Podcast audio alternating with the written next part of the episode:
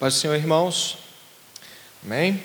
Uma boa noite a todos. Gostaria de convidá-los a abrirem suas Bíblias na primeira epístola do apóstolo Paulo, à igreja de Corinto.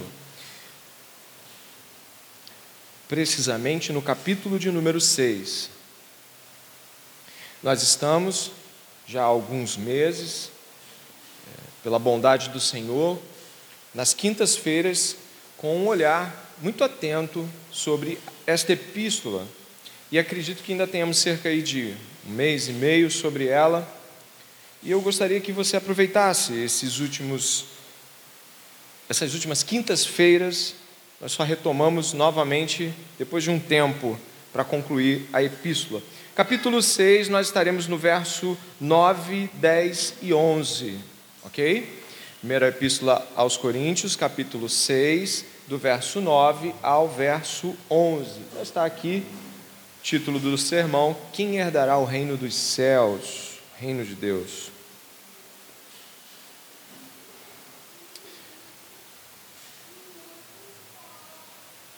Amém. Diz assim a palavra do Senhor, me acompanhe na sua Bíblia. Ou vocês não sabem que os injustos não herdarão o reino de Deus? Não se enganem, nem imorais, nem idólatras, nem adúlteros, nem afeminados, nem homossexuais, nem ladrões, nem avarentos, nem bêbados, nem maldizentes, nem roubadores herdarão o reino de Deus. Alguns de vocês eram assim, mas vocês foram lavados, foram santificados, foram justificados no nome do Senhor Jesus Cristo e no Espírito do nosso Deus. Eu vou orar e o pedido desta oração vai ser para que a palavra de Deus tenha o peso que ela de fato deve ter em todos os corações. O peso de ordem de Deus para as nossas vidas, não uma sugestão de Deus mas o Deus, o Rei de todo o universo, falando aos nossos corações. Se você veio aqui hoje buscando ouvir a, a voz do Senhor, ore comigo também. Senhor, nosso Deus e Pai, nós precisamos ouvir a Tua voz nesta noite. Eu preciso ouvir a Tua voz. Meu espírito está intranquilo com tantas lutas que passei durante esta semana. Eu preciso de Ti, Senhor. Alguns podem fazer a mesma oração pedindo que o Senhor os acalme, mas de fato todos nós esta noite pedimos que o Senhor fale para nós. Nos ordene o que fazer, nos mostre os teus caminhos, reprove os nossos e nos dê a tua paz, Senhor. Ao fim disso tudo, queremos estar incomodados em mudar, mas alegres por Deus ter falado conosco. Assim oramos, crendo em nome de Jesus, e a igreja diz: Amém.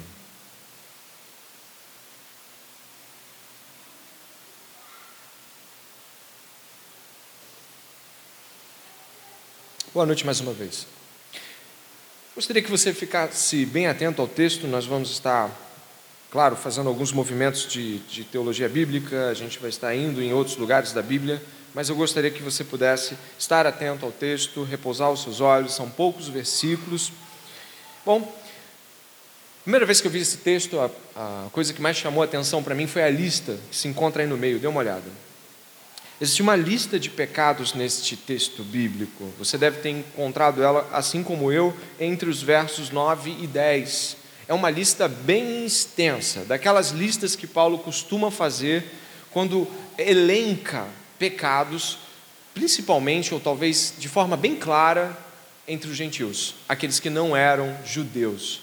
Paulo faz listas assim em outras cartas, e é claro, nós estamos aqui observando uma delas, a gente encontra uma lista em Romanos capítulo 1, nós encontramos outras listas, mas esta daqui é bem extensa, ela conta com vários tipos de pecado. Dê uma olhada.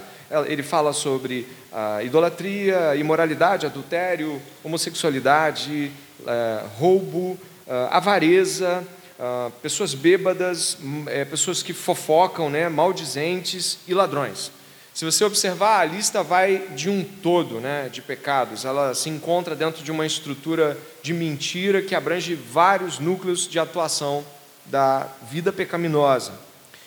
Todavia, por mais que eu esteja ressaltando objetivamente e de cara esta lista, ela não parece ser nem aqui, nem o verso 12 em diante, o máximo do que Paulo quer alcançar em termos de entendimento com esse texto. O apóstolo Paulo está muito preocupado, assim como nós vimos na semana passada, juntos aqui, em apontar para o futuro. Talvez alguns de nós aqui vão lembrar, é, com certeza, do capítulo 6, é só voltar um pouco na sua página, e nós vamos encontrar aqui no capítulo 6 é, várias menções sobre o futuro. Olha o verso 2, por favor. Capítulo 6, verso 2: Ou vocês não sabem que os santos hão de julgar o mundo? Então, o que, que o apóstolo Paulo está fazendo aqui? Ele está apontando para o futuro, ele está pedindo que essas pessoas considerem o presente baseado no olhar do futuro. Mas por que isso?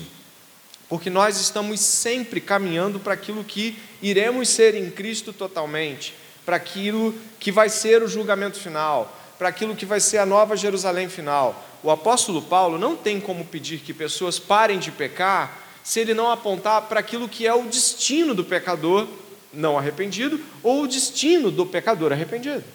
Logo, e aí usando a palavra escatologia, que são as últimas coisas, mais uma vez nós vamos encontrar o apóstolo Paulo em um, um, um apelo escatológico. Retorne ao texto, por favor.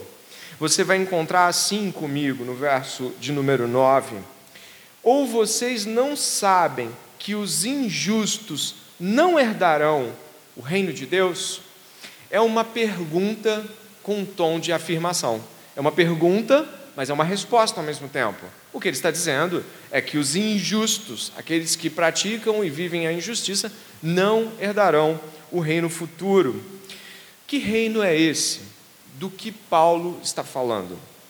Existe um aspecto aqui que eu quero chamar a sua atenção. Todas essas coisas são terríveis, ou seja, nós achamos elas coisas odiosas que nós já cometemos e não queremos mais cometer. Mas quando você está vivendo a vida pecaminosa, uma das coisas que parece ser mais objetiva é fazer aquilo mesmo, é pecar.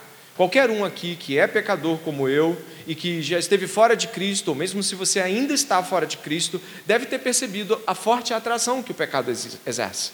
É, ele faz conosco algo tão terrível que nos cega para qualquer possibilidade vindoura, por exemplo. O pecado, ele se auto-justifica em si mesmo. Então, eu gostaria que você pudesse ver como isso é contrastante quando Paulo aponta para o reino que virá. Mas olhe por quê. O reino que ainda virá já foi inaugurado. Por exemplo, Mateus capítulo 4, verso 1, diz assim: Jesus, desde então começou Jesus a pregar: arrependei-vos, porque é chegado o reino dos céus. Esta afirmação de Jesus, ela está dizendo claramente que o reino já foi inaugurado. Você entendeu isso? O reino já foi inaugurado.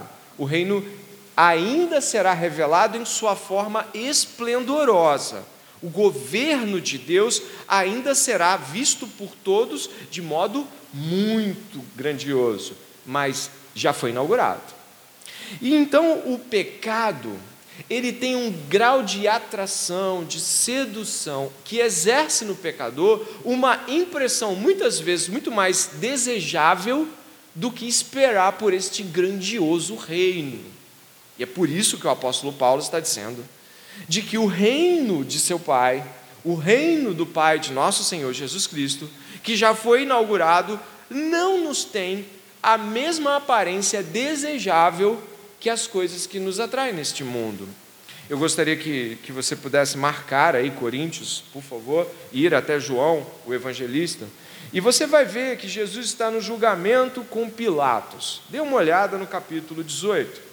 Se você observar que Jesus vai dizer para Pilatos, você vai poder imaginar um pouco a mentalidade de Pilatos, que estava cometendo um pecado, ele estava julgando alguém, que é puro, santo, e, e, deixou ele entregue nas mãos dos malfeitores. Pilatos tinha determinado poder para exercer a retirada de Jesus do seu, uh, do seu julgamento e deixá-lo livre, ele tinha esse poder. Era Roma quem tinha o poder sobre a vida e a morte, humanamente dizendo, mas ele não faz. O que, que podia pensar Pilatos, né? Capítulo 18, verso 36 quando Jesus é interrogado sobre ser o rei ou não dos judeus, olha o que Jesus responde, capítulo 18, verso 36. Jesus respondeu: O meu reino, você completa aí? Exato, se o meu reino fosse desse mundo, os meus ministros se empenhariam por mim para que eu não fosse entregue aos judeus, mas agora o meu reino não é daqui. O que, que ele está dizendo? Jesus está muito machucado ali. Fisicamente, ele está é, você olha, deve olhar para ele e falar assim: como este aqui pode ser rei de alguma coisa? A aparência não é de poder, a aparência de Jesus é de fraqueza, a aparência de Jesus não é desejável. Não é isso que diz Isaías 53? Olhávamos para ele e não havia nada desejável em Jesus, ninguém queria estar no lugar dele. Pedro negou para fugir de estar onde ele estava apanhando e sendo escorraçado. Então, eu gostaria que você ficasse muito atento a isso o reino já foi inaugurado, mas ele não tem uma aparência vitoriosa, ele não tem uma percepção visual que chama eu e você a querer vivê-los, a não ser pelo poder do Espírito Santo. Amém. Mas o que estamos dizendo é que não é um reino de aparência. Ele não é um reino que, quando ele é colocado diante dos olhos do mundo, ele é desejável ao mundo. Estou sendo claro, acredito. Então, os pecados, estes sim, são aparentemente desejáveis, aparentemente muito mais interessantes e logo eles são muito mais facilmente é, é, vitoriosos dentro desse impacto que causam com o mundo. E é claro, nós estamos falando aqui do, de um reino inaugurado, de aparências, e que o poder está no governo de Deus, Deus é todo poderoso. Mas eu gostaria de te chamar a atenção de que o apóstolo Paulo, ele não está tentando dizer isso. Olha, o pecado vai te enganar, vai te enganar, vai te enganar. Olha, no final o que vai acontecer é isso, isso, isso, isso. Sim, isso tudo vai acontecer. Mas ele pega o futuro, mostra que determinado tipo de vida impenitente não estará entrando pelas portas celestiais. E isso para alguém que já ouviu sobre o céu, que já ouviu sobre o que Jesus promete ser a vida. Ah, isso aí, isso basta. O crente recua, porque ele lembra quem é o, o seu Senhor, quem é o rei, o rei do, do seu Senhor, é, do seu, do, o rei, o Senhor do seu reino e todas essas coisas. Portanto, eu gostaria de mencionar de que o apóstolo Paulo aponta para o futuro para que nós, no presente, declinemos de nossa posição pecaminosa. Ele nos mostra que isso não resultará em eternidade. E isso nos faz refletir sobre a atração temporal do pecado, sua capacidade de persuasão, mas seu destino terrível. Bom, se nós olharmos, por exemplo, ó, Coríntios está marcado, mas se eu for até o Salmo de número 1, eu também encontro isso. Dê uma olhada, por favor. O Salmo primeiro. O Salmo primeiro, ele fala justamente desta perspectiva. Ele vai falar sobre um, uma vivência nesse mundo, onde tudo, obviamente, é, busca tornar o pecado mais atrativo. Dê uma olhada no verso 1. Bem-aventurado é aquele que não anda no conselho dos ímpios, não se detém no caminho dos pecadores, nem se assenta à roda dos escarnecedores. Olha o verso 2 em contraposição. Pelo contrário, seu prazer está na lei do Senhor, e na sua lei medita de dia e de noite. Ele é como uma árvore plantada junto a uma corrente de águas, que no devido tempo dá o seu fruto, e cuja folhagem não murcha, e tudo o que ele faz será bem sucedido. O pregador batista Paul fala algo interessante sobre é, esse andamento de versículo. Ele diz assim: você já pensou em ter a palavra de Deus como sua amiga? É porque o verso 1 e o verso. O verso 1, né? Ele fala sobre amizades, ele fala sobre relacionamentos, ele fala sobre sentar-se, comer, andar e ouvir ímpios. E esse pastor, que muita gente conhece, Paul Washer, né? Ele fala: Você já pensou em ter a palavra de Deus como sua amiga? Muito significativo. Você já pensou em ser amigo da palavra de Deus, no sentido de tê-la em seu andamento?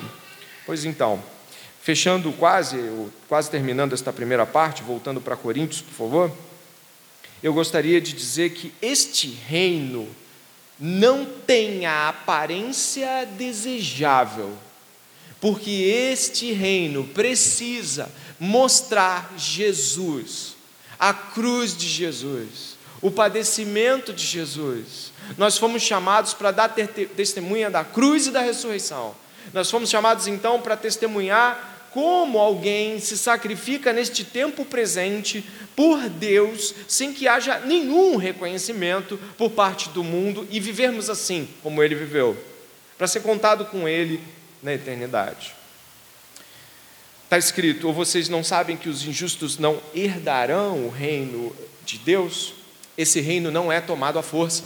Esse reino não é tomado pelas suas próprias mãos. Eu e você não tomamos ele para nós. Não, não temos poder de conquistá-lo, como faziam os grandes reis da antiguidade, Alexandre ou Júlio César. Não temos isso, não entramos e, e arrastamos o reino para nós. Esse reino nos é dado por herança, se formos contados com Jesus. Ele nos dá essa herança. Em Apocalipse capítulo 1, verso 5, diz que Jesus é o primogênito dos mortos, o soberano dos reis da terra. A expressão primogênito aponta de que ele é o primeiro dos mortos, a levantar dentre os mortos, e ele pode repartir a herança com os demais, os seus irmãos, como diz o livro de Hebreus. Então, nós, enquanto herdeiros em Cristo, esperamos a herança que o primogênito dos mortos nos dará naquele dia, não hoje. Alguns de nós, apesar de terem recebido as bênçãos espirituais que Paulo cita em Efésios capítulo 1, verso 3, ainda assim querem outras bênçãos querem mais e mais, e nos decepcionamos com a aparência que o, o reino tem. Parece ser tão frágil, parece ser tão pequeno. Eu esperava coisas mais glamurosas para a vida. Não, mas o reino de Deus não tem essa aparência. O Senhor reina em nossos corações e um dia veremos toda a exuberância deste reino. É assim também que Paulo fala, você deve lembrar em Romanos capítulo 31, eh, capítulo 8, verso 31 e 32, quando nós, né, aflitos pelas, pelos tormentos e pressões do mundo presente, ouvimos o apóstolo Paulo dizer que aquele que nos deu seu próprio filho não nos dará juntamente com ele todas as coisas. Portanto, que não venhamos a ser enganados pelo pecado e atraídos por um mundo que acaba, perdendo aquele que permanece. Eu gostaria que você avançasse comigo, né? Este reino, que é o reino dos arrependidos, ou seja, é o reino de quem abandonou este tipo de prática e não vive mais sob o senhorio do pecado. Este é o reino. Dê uma olhada de novo na lista, é bem longa, é bem extensa. Diz assim: Não se enganem, verso 9, parte B nem imorais, nem idólatras, nem adúlteros, nem afeminados, nem homossexuais, nem ladrões, nem avarentos, nem bêbados, nem maldizentes, nem roubadores herdarão o reino de Deus. Nós estamos falando de uma extensão de ação pecaminosa enorme. Vai das relações interpessoais, vai a cobiça material, vai a língua solta e urdindo para o engano e a malícia, falando mal das outras pessoas esse, essa onda, homossexualidade, essa onda de pecados aqui jorrando pelas letras de Paulo, parecem ser mais atuais do que nunca. Quando olho para cá, eu posso novamente olhar para as, antigas, diríamos antigamente, né? eu posso paginar os jornais e achar que Paulo estava falando do nosso tempo. Mas o que está acontecendo aqui é que Paulo está dizendo para eles coisas, e ele depois ele vai dizer assim: Mas você, é, alguns de vocês eram assim, você deve ter reparado aqui no início do 11, alguns de vocês eram assim. Assim como? Talvez alguns eram ladrões, mas não eram homossexuais. Alguns eram, e essa lista, obviamente, pegou alguém. Deve ter pegado todo mundo, mas alguns eram assim. E aí aquela pessoa, obviamente, se identificava com o seu pecado.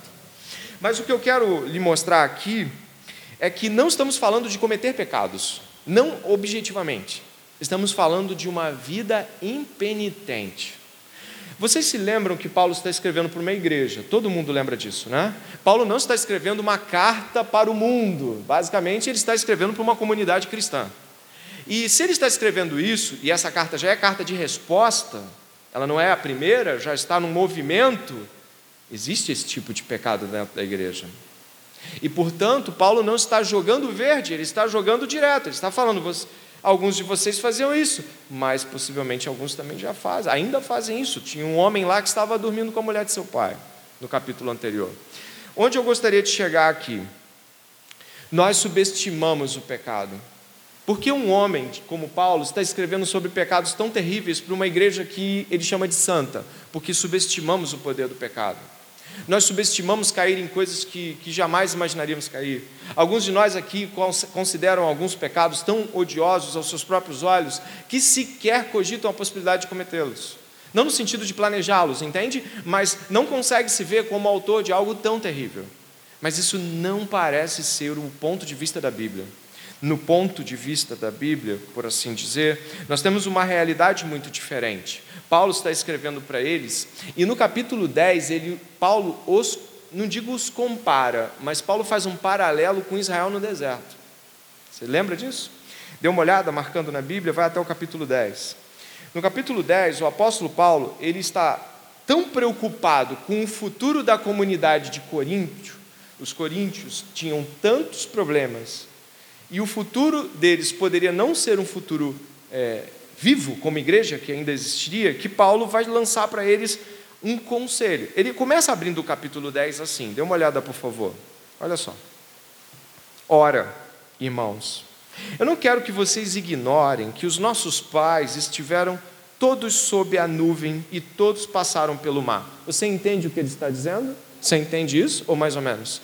Está dizendo que todos estavam debaixo de uma perspectiva, onde viam os milagres, ouviam uh, os mandamentos. Moisés estava guiando, está dizendo: todo mundo que eu vou relatar a partir de agora estava vivendo na igreja, basicamente, vivendo vida com fé. Mas ele vai dizer assim: e todos passaram pelo mar, e todos em Moisés foram batizados, na lei de Moisés, tanto na nuvem como no mar. Todos eles comeram do mesmo alimento espiritual e beberam da mesma bebida espiritual, porque bebiam de uma pedra espiritual que os seguia, e a pedra era Cristo. Mas Deus não se agradou da maioria deles, razão pela qual ficaram prostrados no deserto. Ora, estas coisas se tornaram exemplos para quem?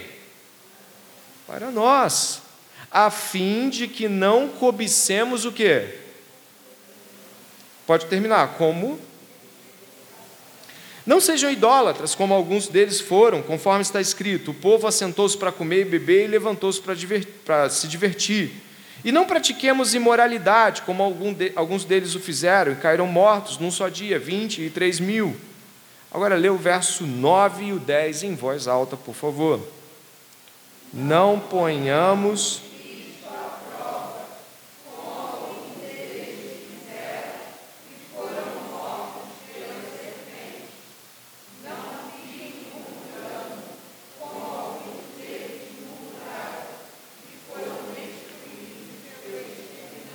Obrigado. Verso 11, atenção. Estes, estas coisas aconteceram com eles para servir de exemplo e foram escritas como advertência a nós, para quem o fim dos tempos é chegado. Verso 12, toda a igreja.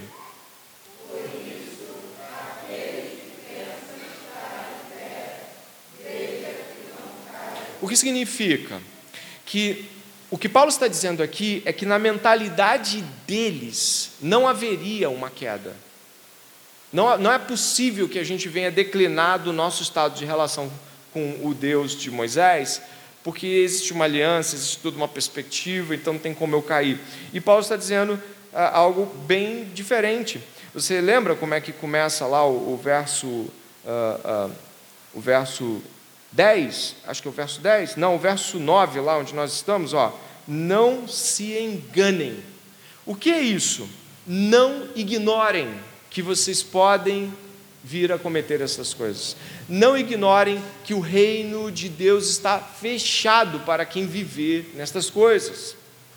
Eu acredito que uma das frases que mais me choca, e ela está aí onde você leu no capítulo 10, verso 9, onde está escrito: Não ponhamos Cristo à prova.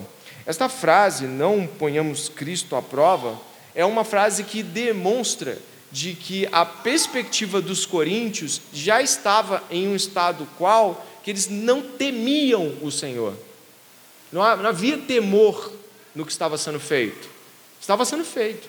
Não havia mais a preocupação com o temor do Senhor, a consequência. Estão entendendo o que eu quero dizer?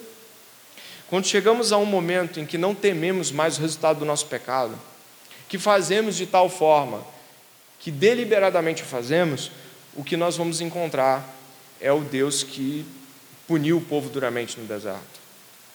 E por isso, não se enganem, vocês não podem cometer esse tipo de coisa e achar que não vão encontrar Deus no final é, extremamente, é, é, não somente triste, mas sendo extremamente justo com o resultado do pecado de vocês. Mas o apóstolo Paulo caminha. Como eu disse, eu não ia enfatizar os pecados, cada um deles. E eu quero conduzir esses 15 minutos finais para o verso de número 11. Dê uma olhada, por favor. Dê uma olhada, por favor. Alguns de vocês eram assim, mas vocês foram lavados, foram santificados, foram justificados no nome do Senhor Jesus Cristo e no Espírito do nosso Deus. Paulo está apontando para algo que ele faz lá no começo da carta. Antes de falar toda essa destruição que é a igreja de Corinto, ele diz: aos santos de Corinto. O apóstolo Paulo não olha para o pecado deles para dizer que eles deixaram de ser santos, ou justificados, ou lavados, mas os lembra disso, para que eles possam remeter-se a Cristo novamente. É, é muito na minha opinião, muito impactante perceber como, ao mesmo tempo, Paulo é muito duro com a igreja de Corinto, ele também é muito fiel ao Deus que fez a obra. Ele é duríssimo, mas ele também fala assim: Mas Deus lavou vocês. Vocês estão cometendo isso, tira esse cara do meio, mas vocês são homens e mulheres de Deus. É o tempo todo ele tem temor de se lançar contra a igreja. Ele tem, sabe, ele quer consertar a igreja, ele não quer destruir a igreja de Corinto. E por isso ele continua afirmando sua relação com Cristo. Nós precisamos ter certeza de que todos nós, sem dúvida nenhuma, vamos passar por momentos onde nossos pecados vão nos deixar extremamente debilitados. Mas eu e você precisamos lembrar de onde fomos resgatados, quem nos resgatou, quem nos lavou, com o que nos lavou. Dê uma olhada, ele vai dizer lavados, santificados e justificados. É uma tríade, são três palavras. Quando a Bíblia fala sobre lavados, duas coisas nos vêm à mente. Lavados pela palavra, como por exemplo João capítulo 13, onde Pedro pede que se lave também os pés, a cabeça tudo mais, Jesus diz que eles já estão lavados pela palavra. Uh, mas também nos diz lavados pelo sangue de Jesus. Quando nós encontramos em Apocalipse capítulo 22, no final do livro, de que nós lavamos as nossas vestiduras no sangue de Jesus, no sangue do Cordeiro. Então nós fomos lavados por Jesus, Sua palavra e seu sangue são os, os, o que nos lavou. E precisamos entender este preço de sangue. É, às vezes eu, eu lembro né, de trechos muito fortes que me chamam para dentro de Cristo. É, olha o capítulo 6 mesmo, olha o verso 20 onde diz assim: Porque vocês foram comprados por preço, agora, pois, glorifiquem a Deus no corpo de vocês. O verso anterior diz assim: Será que vocês não sabem que o corpo de vocês é santuário do Espírito Santo, que está em vocês e que vocês receberam de Deus? Continue o final. E que vocês. Isso sempre me puxa para algum lugar que eu devia estar. Ele sempre me lembra o que eu devia pensar sobre o que eu sou, quem eu sou, para que eu sou.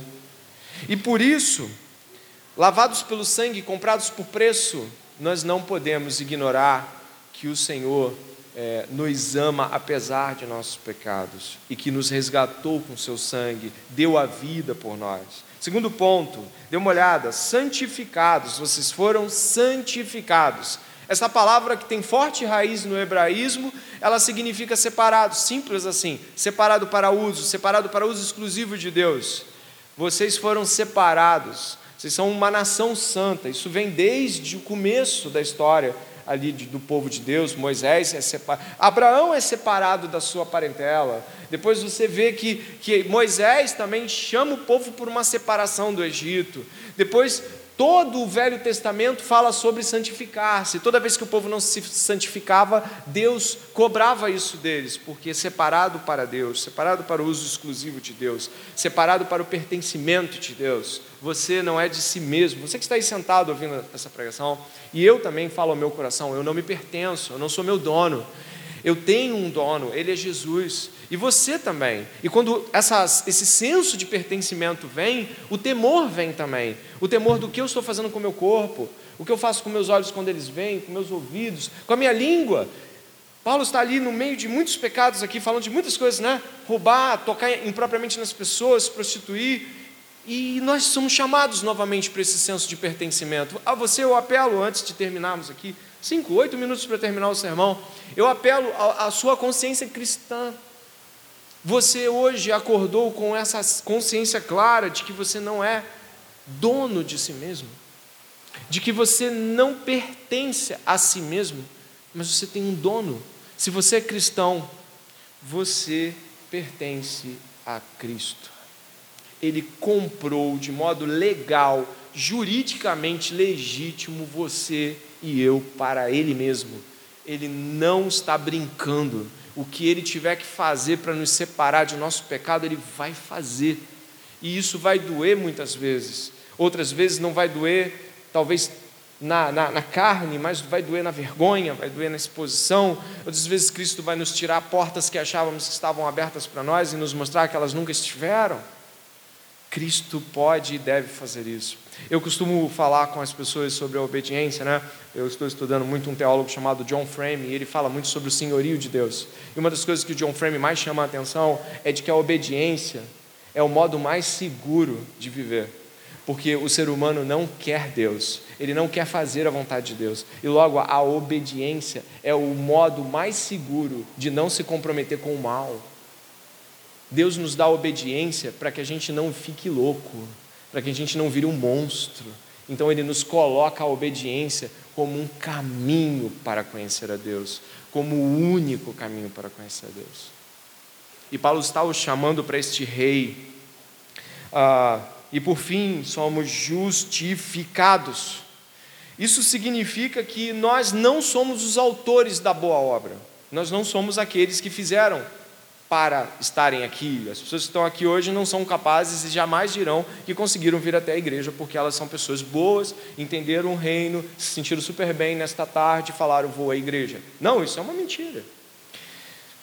Para terminar, eu gostaria de apontar para você um texto que foi escrito bem depois que Paulo morreu. Está na Bíblia também.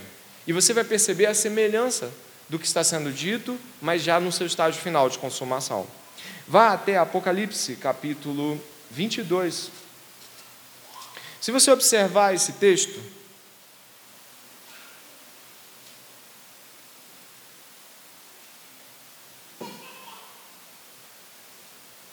ele marca, preste bem atenção, ele marca uma das últimas falas de Jesus nas Escrituras. Capítulo 22, Dê uma olhada aí no verso de número 10. Me acompanha a partir do verso de número 10. Apocalipse 22, a partir do verso 10. Disse-me ainda: Não cele as palavras da profecia deste livro, porque o tempo está próximo. Continue o injusto a fazer injustiça, e continue o imundo a ser imundo. O justo continue na prática da justiça, e o santo continue a santificar-se. Eis que venho sem demora, e comigo está a recompensa que tenho para dar a cada um segundo as suas obras. Eu sou o Alfa e o Ômega, o primeiro e o último, o princípio e o fim. Bem-aventurados aqueles que lavam as suas vestes, para que tenham direito à árvore da vida e entrem na cidade pelos portões. Fora ficam os cães, os feiticeiros, os impuros, os assassinos, os idólatras e todo aquele que ama e pratica mentira. Eu, Jesus, enviei o meu anjo para dar testemunho dessas coisas a vocês nas igrejas. Eu sou a raiz e a geração de Davi, a brilhante estrela da manhã. O Espírito e a noiva dizem: Vem. Aquele que ouve, diga: Vem. Aquele que tem sede, venha. E quem quiser, receba de graça a água da vida. Você percebeu como esse texto se parece com o texto onde nós estávamos? No verso de número 12, Jesus diz que está apenas esperando o último tempo para dar o, a resposta das obras, a recompensa, aquilo que nós vamos receber, Cristo está aguardando. Depois, no verso 14, você deve ter percebido, o verso 11 fala sobre justificação, sobre santificação, é só olhar aí a sua Bíblia. O verso de número 14 fala sobre ser lavado, lavado no sangue de Jesus. Dê uma olhada aqui, que a, a entrada da cidade pelos portões nos arremete o reino vindouro. E por fim, nós encontramos que aquele que tem sede vem e beba, mas no, capítulo, no verso 15, uma lista de pecados. O texto aqui lembra muito, de modo escatológico, o texto de Coríntios. Ele tem um, mas ele tem um, uma espécie de execução final portas fechadas para quem não quer se arrepender, portas fechadas para quem não quer largar o seu pecado, herança e, e, e galardão para aqueles que esperam, santificação e vida justa para aqueles que permanecem sobre a terra. E por fim, graça, graça, graça de Deus, nada disso conquistado. Como terminamos a, a refletir sobre isso? Bom, Satanás pode tornar o, ele não consegue tornar o inferno atrativo, como disse um pai da igreja, mas ele torna o caminho para lá atrativo. Somos facilmente enganados pelo pecado, só a obediência à palavra de Deus nos leva a não sermos enganados. O modo como o Apocalipse nos mostra, as portas fechadas para os que se mantêm em seus pecados, deve mostrar a inflexibilidade de Deus quanto ao nosso pecado hoje. A imensa maioria das pessoas que vai para o inferno ou está indo para o inferno não acha que vai para lá não acha que encontrará portas fechadas, ou mesmo ignora a existência, ou discorda de que haja um inferno, mas muitas pessoas não se dão conta de que vivem uma vida impenitente. Eu apelo que sejamos obedientes a Deus esta noite, em todas as coisas, com um zelo enorme, maior do que tudo que você e eu já vivemos até hoje. Que a gente realmente entenda que a vida está por um fio, nós estamos acabando, essa, esse tempo vai passar. Ore comigo e peça a Deus que o seu coração esteja submetido a estas verdades esta noite. Senhor, nosso Deus e Pai, acabamos de ouvir a palavra de Deus. Ela é poderosa, ela é grandiosa, ela estremece os nossos corações. A palavra de Deus torna, Senhor, aquele pecador, aquele, aquela pecadora morta em alguém vivo para Deus. E esta noite eu clamo para que o Senhor derrame vida nesta igreja, para que o Senhor derrame obediência a cada um de nós, em cada um de nós. Que o Senhor demonstre, Senhor, a tua bondade e tem demonstrado, abrindo nosso coração para a palavra nós muitas vezes olhamos como os coríntios apenas para o tempo presente, Deus, e não vimos os resultados futuros da nossa vida. Obrigado por nos alertar. Obrigado. Tu és fiel, Senhor. Tu és bondoso e jamais nos deixa perecer no nosso pecado aqueles que o Senhor salvou, aqueles que o Senhor santificou, estão esta noite exultando e pedindo a Deus vida separada, vida reta, vida justa. Já ouviram as recomendações, os apelos, o exemplo do povo de Israel? Senhor, tem misericórdia de mim e dos que me ouvem. Eu peço ao Senhor que nos abençoe com a obediência, que abra o nosso coração para ela e que, em nome de Jesus, estejamos como aqueles que esperam em Deus e unicamente em Deus.